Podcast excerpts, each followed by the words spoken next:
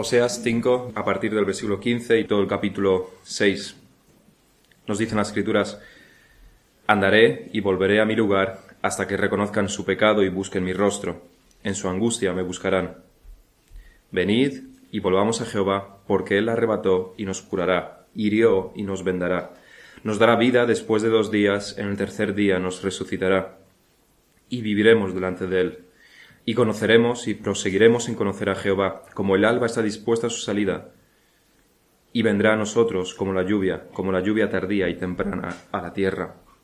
¿Qué haré a ti, Efraín? ¿Qué haré a ti, oh Judá? La piedad vuestra es como nube de la mañana y como el rocío de la madrugada que se desvanece. Por esta causa los corté por medio de los profetas, con las palabras de mi boca los maté, y tus juicios serán como luz que sale porque misericordia quiero y no sacrificio, y conocimiento de Dios más que holocaustos. Mas ellos, cual Adán, traspasaron mi pacto, allí prevaricaron contra mí. Galaad, ciudad de hacedores de iniquidad, manchada de sangre, y como ladrones que esperan algún nombre, así una compañía de sacerdotes mata en el camino hacia Siquem. Así cometieron abominación. En la casa de Israel he visto inmundicia, allí fornicó Efraín, y se contaminó Israel. Para ti también, oh Judá, está preparada una siega cuando yo haga volver el cautiverio de mi pueblo. En el año 2017 hubo en España un total de 171.000 matrimonios, es decir, casi 500 matrimonios al día. No es una cifra alta si tenemos en cuenta que España tiene más de 45 millones de habitantes. Más que eso, no es una cifra alta si tenemos en cuenta que los matrimonios han caído un 56%, más de la mitad desde 1965. Son menos, pero todavía hay matrimonios. 500 matrimonios, 500 matrimonios, 500 hombres y 500 mujeres, mil ciudadanos que se juran fidelidad y prometen vivir juntos el resto de su vida. Quieren compartir sus vidas, quieren criar a sus hijos juntos, quieren permanecer unidos en una relación única y no comparable a ninguna otra relación toda la vida hasta la vejez hasta la muerte. Ese es el deseo, esa es la intencionalidad. Eso es lo que en ese momento se cree y están convencidas ambas partes. Pero todo esto también existe un lado oscuro. Las estadísticas no perdonan. Si debemos alegrarnos con los casi 500 matrimonios al día, también debemos llorar con, casi los, con los casi 300 divorcios al día.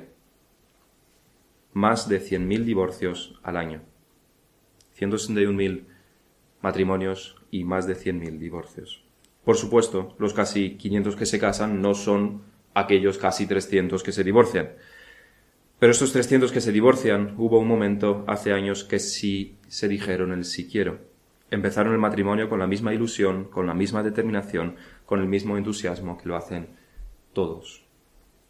¿Qué es lo que ocurrió para que este sí quiero que iba a durar toda la vida no haya durado al final toda la vida, ni la mitad de la vida, de hecho. ¿Qué ha ocurrido para que la promesa, el juramento, no se cumpliera? ¿Qué ha pasado para que el contrato se haya roto, para que la unión se disuelva? La intención era buena, el deseo era legítimo, pero no ha durado en el tiempo. Y es que hay un engaño en todo divorcio.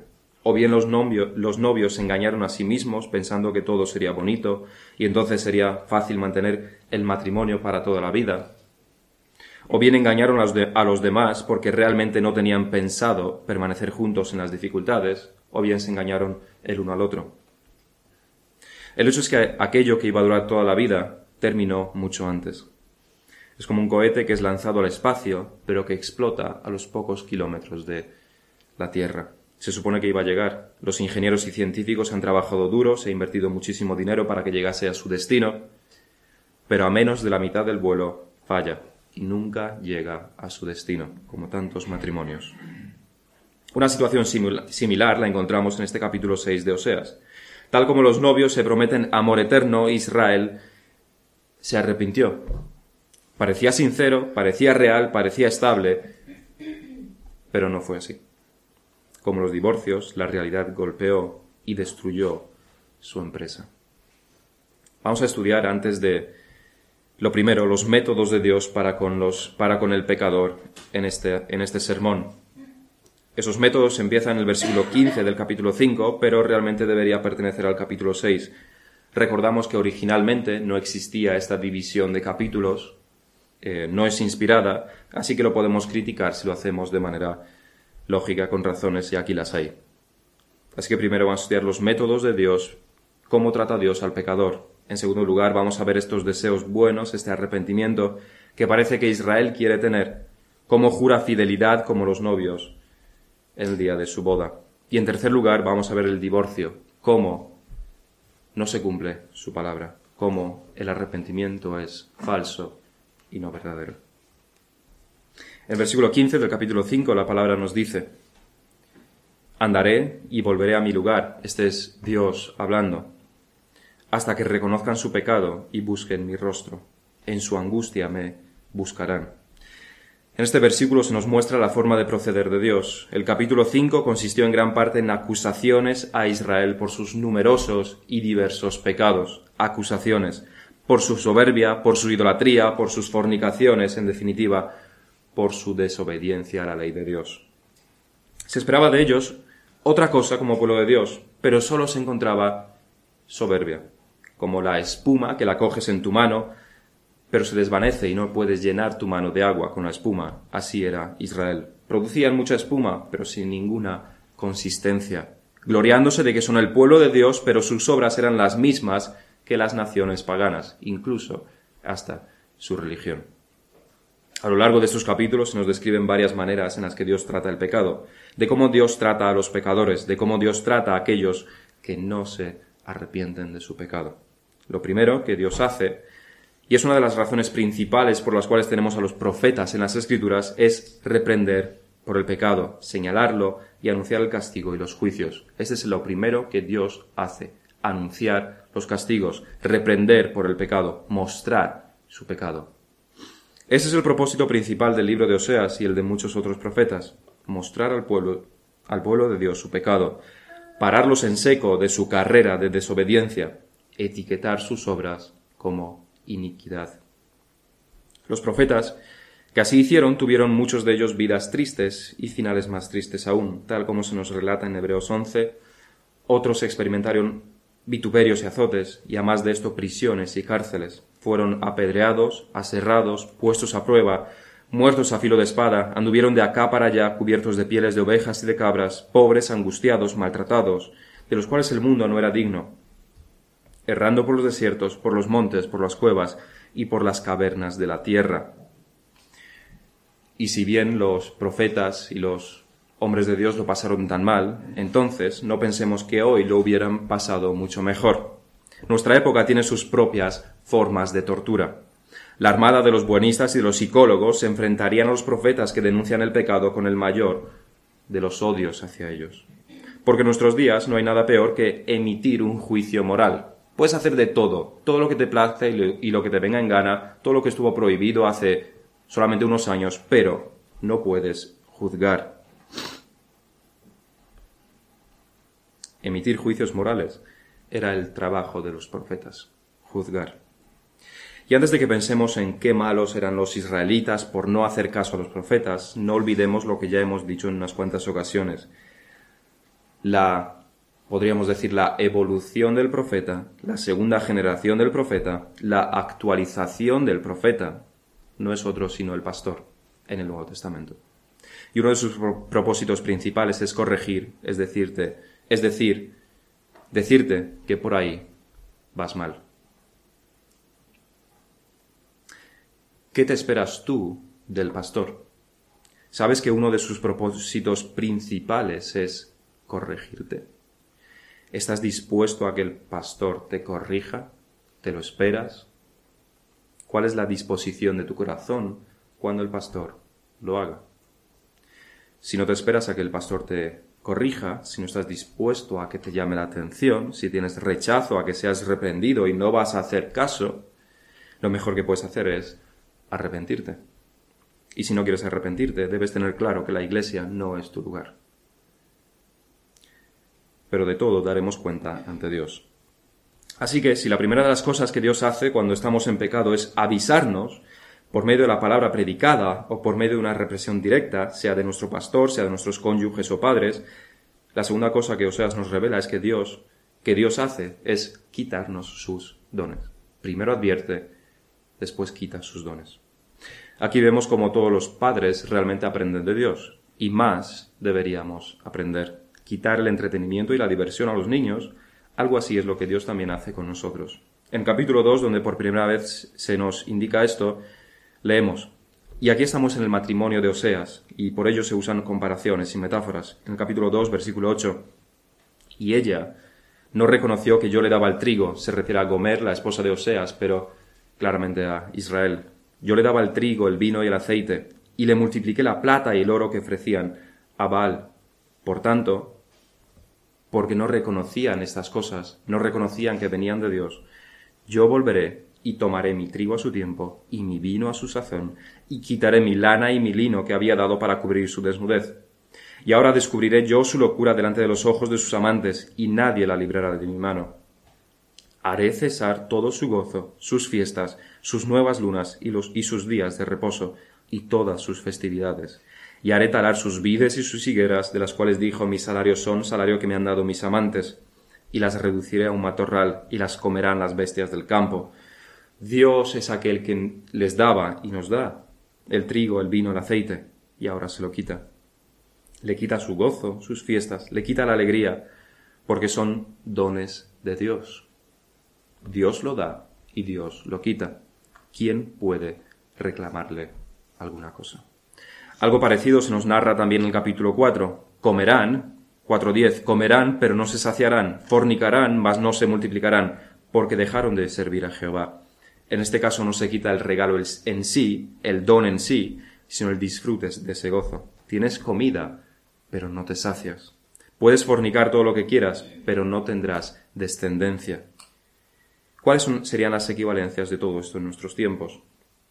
ya que no trabajamos en el campo y pensamos que no nos hace falta el trigo y pensamos que no nos hace falta la vid, pensamos.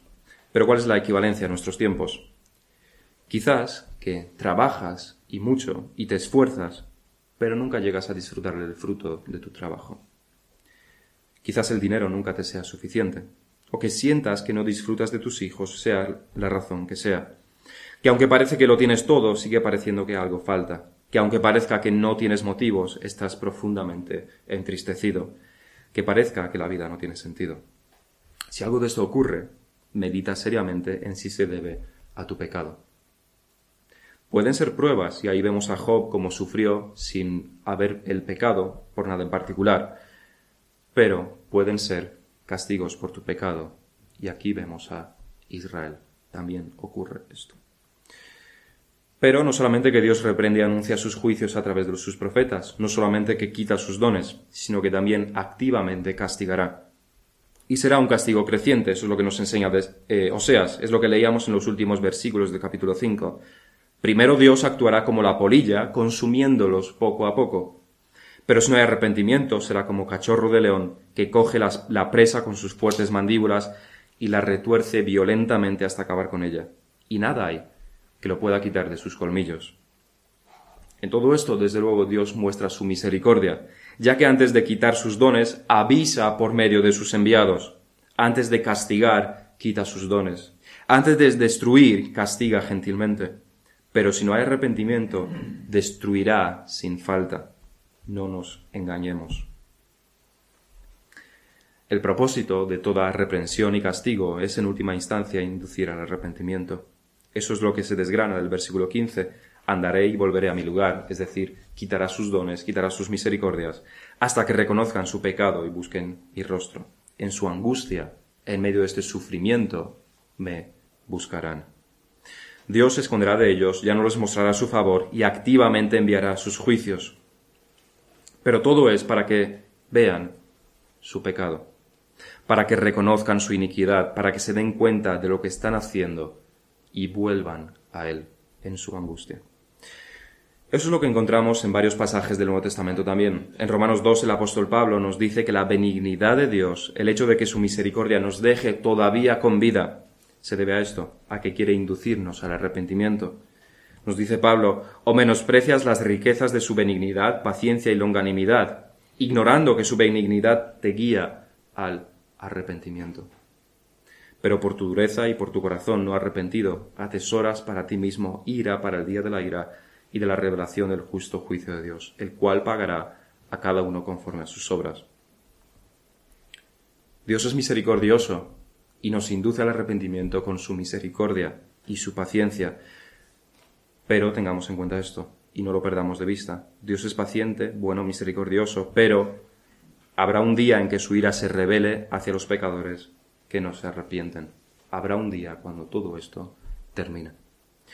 Y esto lo encontramos en las acciones del apóstol Pablo también. En la lectura introductoria leíamos 2 Corintios 7. Pablo, como buen profeta, denunció y reprendió duramente a los corintios por su conducta pecaminosa, por su permisividad, permisividad con el pecado. Hizo el trabajo de los profetas. Y nos dice, porque aunque, aunque os contristé con la carta, no me pesa, aunque entonces lo lamenté, porque veo que en aquella carta, aunque por algún tiempo os, que aquella carta por algún tiempo os contristó. Pablo hirió, denunció sus pecados, los hirió, los entristeció.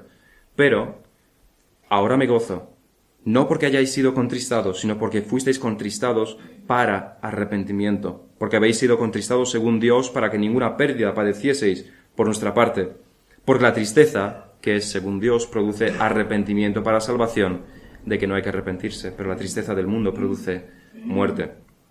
Pablo no les regañó por venganza o por mera retribución, sino como castigo para que se arrepintiesen.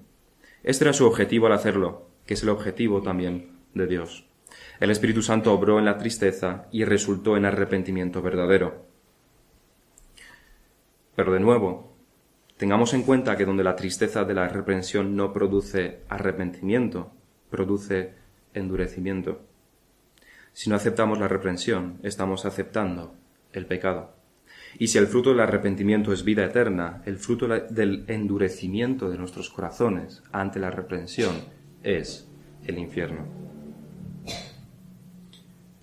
Vamos a ver en segundo lugar, en nuestro segundo punto, algunos ingredientes del arrepentimiento. No se trata de hacer un examen exhaustivo sobre ello, sino estudiar lo que tenemos en estos versículos. Desde el versículo 1 al versículo 3 lo que tenemos es un cambio de narrador. Ya no es Oseas el que habla, ya no es Dios quien emite sus juicios, sino que es Israel quien toma la palabra ahora.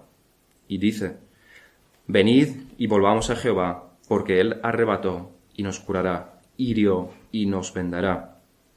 Así que el primero de los ingredientes del arrepentimiento es el reconocimiento del pecado. Aquí Israel está reconociendo que está lejos de Dios. Se han descarriado, deben volver. Deben dejar sus caminos equivocados, sus caminos pecaminosos, sus malas obras, para volver a los caminos de Dios, santos, y cumplir sus leyes. Volvamos a Jehová, porque están lejos, están reconociendo que están lejos. Hay una firme convicción de que algo debe cambiar, de que su vida no puede permanecer igual. No solamente información aséptica, es comprender que este asunto debe cambiar toda la vida de uno, todas sus acciones, todas sus relaciones. No es algo puntual, no es algo aislado, sino que es una nueva manera de vivir, junto a Dios, es decir, en obediencia a Él. Que es de hecho el segundo de los ingredientes que encontramos en el arrepentimiento. El primero, decimos, el reconocimiento del pecado.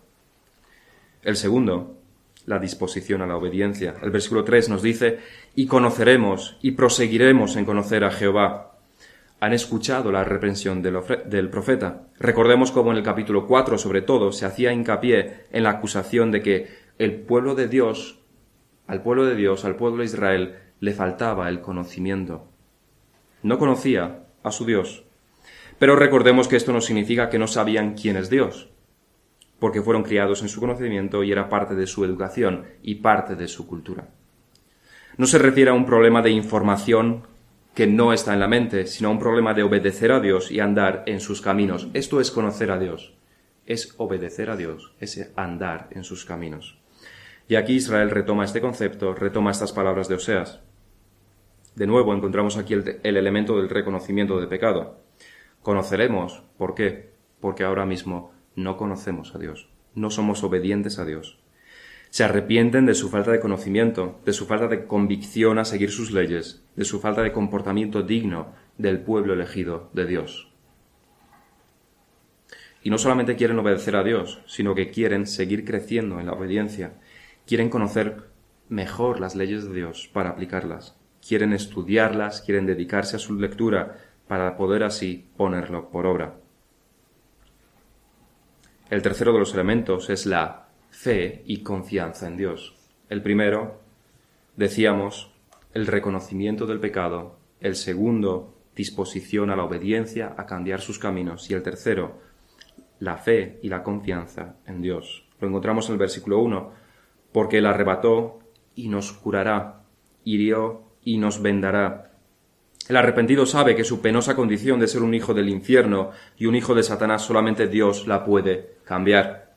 Sabe que quien envía al infierno es Dios y no otro. No es Satanás aquel que envía al infierno, sino Dios. Pero que este mismo Dios que envía al infierno es el mismo Dios que salva, que puede salvar y salva. Tal es la salvación y tal es la, confianza del arrepentido, que en el versículo 2 se nos dice, nos dará vida después de dos días, en el tercer día nos resucitará y viviremos delante de él. La salvación será pronta. Dios no tardará años en salvar. No hay que ir a presentar los papeles, traer más documentación y en unos meses se te contesta que tu solicitud ha sido aceptada, pero tienes que esperar otro año para que sea aprobada. No es así con Dios. Su salvación es inmediata para el pecador arrepentido. Y la certeza del arrepentido es total.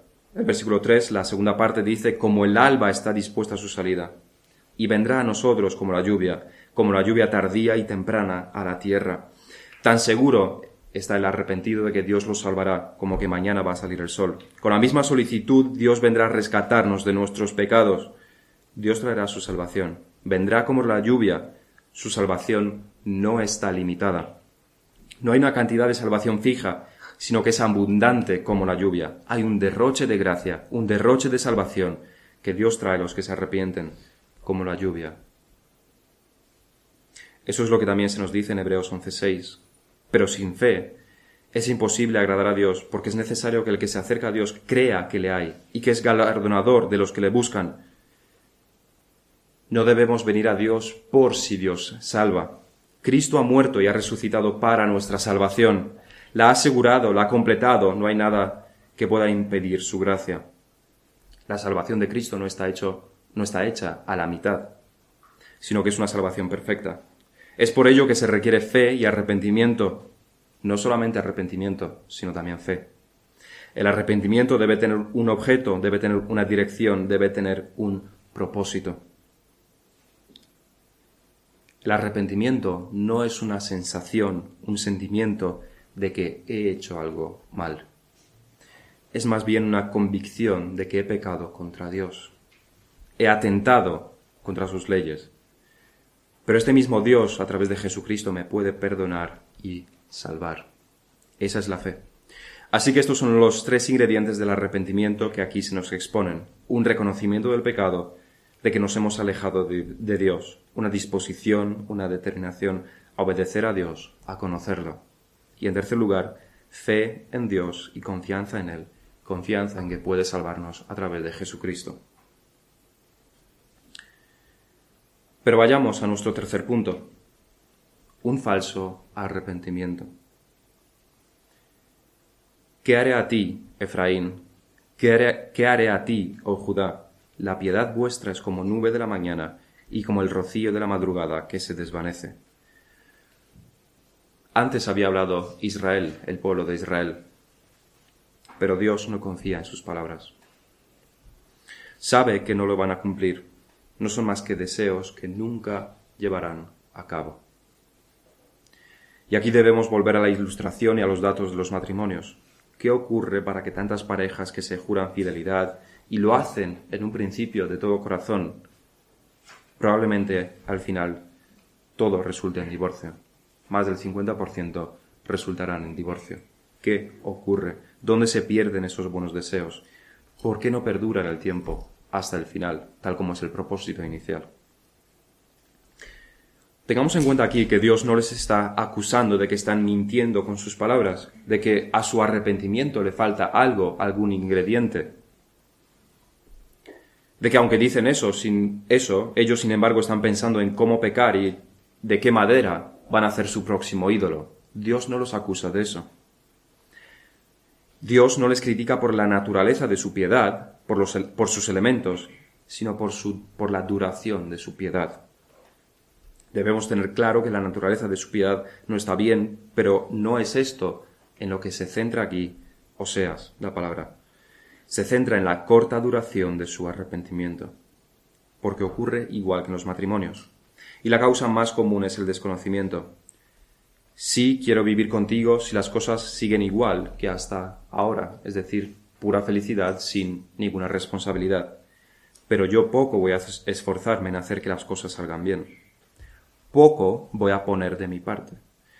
La relación se piensa que debe ser algo natural, no un esfuerzo consciente, no un perdón activo, no una humildad de que no soy mejor que mi cónyuge, sino que se piensa que debe ser natural, un flechazo para toda la vida.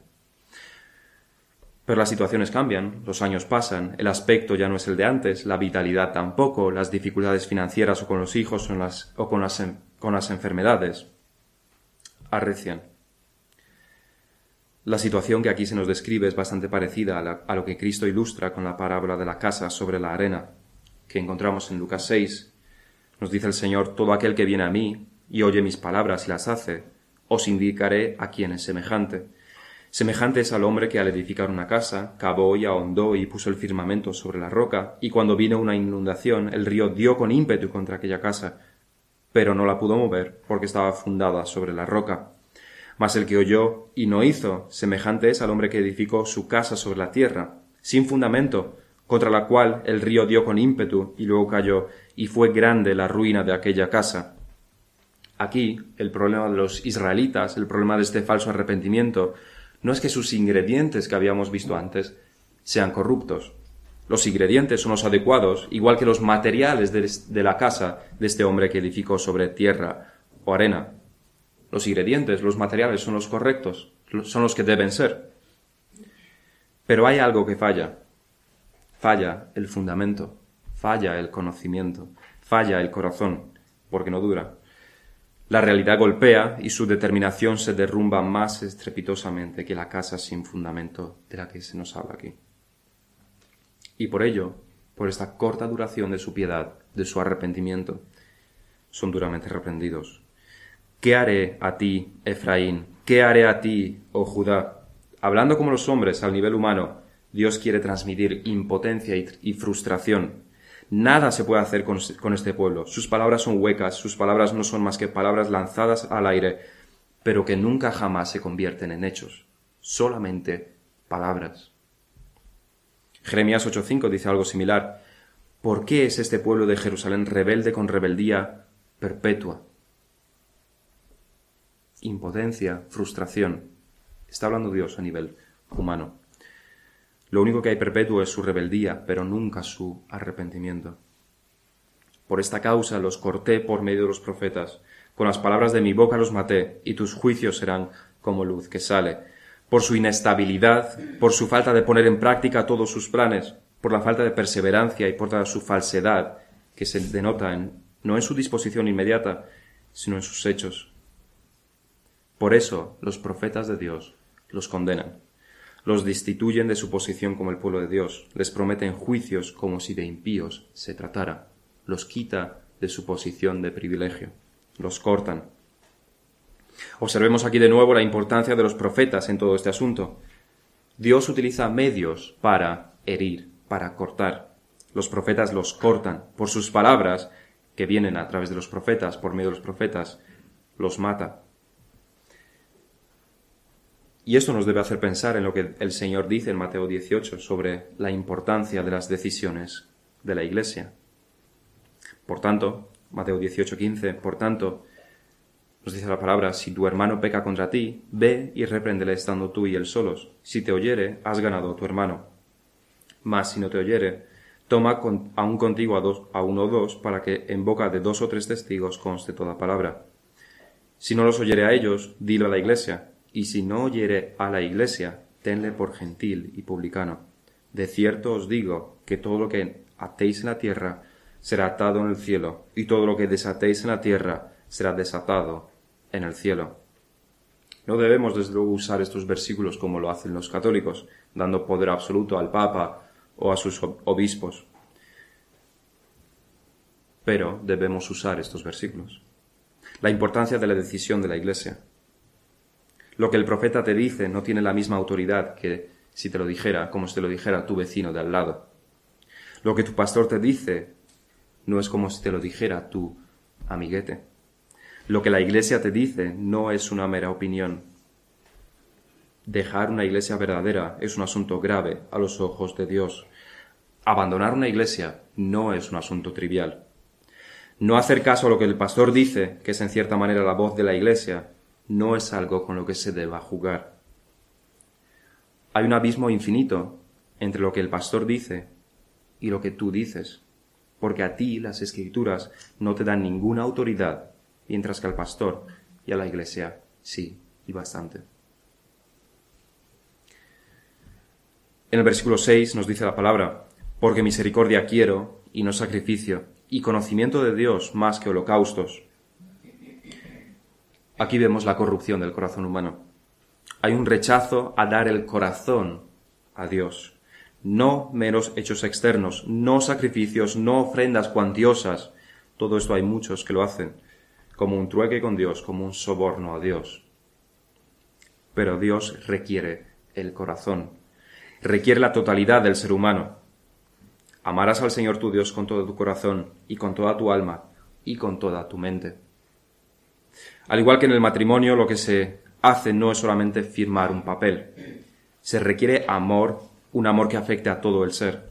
Ofrecerle sacrificios y holocaustos a Dios, dar ofrendas cuantiosas, es como comprarle a la esposa un coche nuevo cuando se quiere divorciar y tras años de constantes malentendidos y discordias. Un coche nuevo no va a comprar su amor no va a comprar tu matrimonio. Eso no va a cambiar nada. Dios no requiere parte de nuestra vida, no requiere parte de tu vida, sino la totalidad de tu ser. Ahí está el, verdadero arrepentimiento, la verdadera fe, la verdadera salvación. En los versículos siguientes se nos dice, se nos sigue describiendo el pecado de Israel. Poco le ha durado. Parecía que iba a entregarse a Dios en arrepentimiento, tenía los elementos necesarios, se quería volver a Dios, quería obedecer a Dios, tenía fe en Dios. Pero poco le ha durado. Parecía que toda la nación se iba a reformar y que iban a retomar las sendas antiguas. Todo mera falsedad. Muchas palabras, pero sin hechos. Mas ellos, cual Adán, traspasaron el pacto, allí prevaricaron contra mí. No han respetado el pacto con Dios, igual que los novios no respetan el pacto, su pacto, en el divorcio. Para concluir, volvamos de nuevo al versículo 2. Nos dice Oseas 6.2, nos dará vida después de dos días, en el tercer día nos resucitará y viviremos delante de él. Esta es una maravillosa profecía sobre Cristo. Y lo especial de su contexto porque no, Israel, tú no has sido resucitado al tercer día. Tú no vives delante de Dios, has sido desechado porque nunca has sido el verdadero Hijo de Dios. El verdadero Israel, el verdadero Hijo de Dios, es el Señor Jesucristo. Él fue herido por Dios, Él fue vejado, Él fue maldito y abandonado por Dios, y Jesucristo fue quien clamó en su angustia, no Israel en su falso arrepentimiento.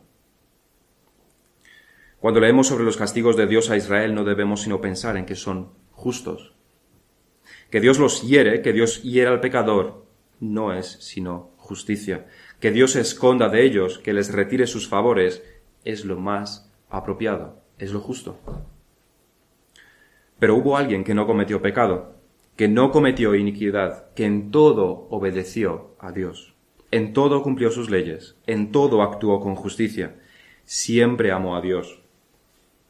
Y es precisamente ese alguien quien recibió toda la fuerza del castigo del pecado, quien fue herido por Dios y herido de muerte, abandonado por Dios, expulsado de la presencia de la gracia del Padre, quien no recibió misericordia.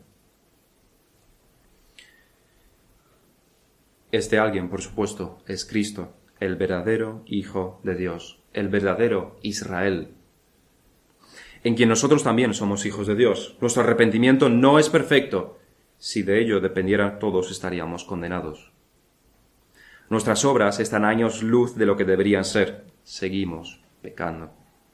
Pero en última instancia no son nuestras obras las que nos salvan, no es nuestro arrepentimiento el que nos salva, no es la fortaleza de nuestra fe la que nos salva, sino que es solamente Jesucristo, por sus méritos, por su muerte y por su resurrección.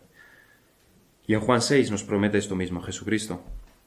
Todo el que el Padre me da vendrá a mí, y al que a mí viene, no le echo fuera. Esta es la promesa de Dios con la que debemos venir en fe y en arrepentimiento ante Él. Vengamos, pues, a Cristo. Vamos a terminar en oración.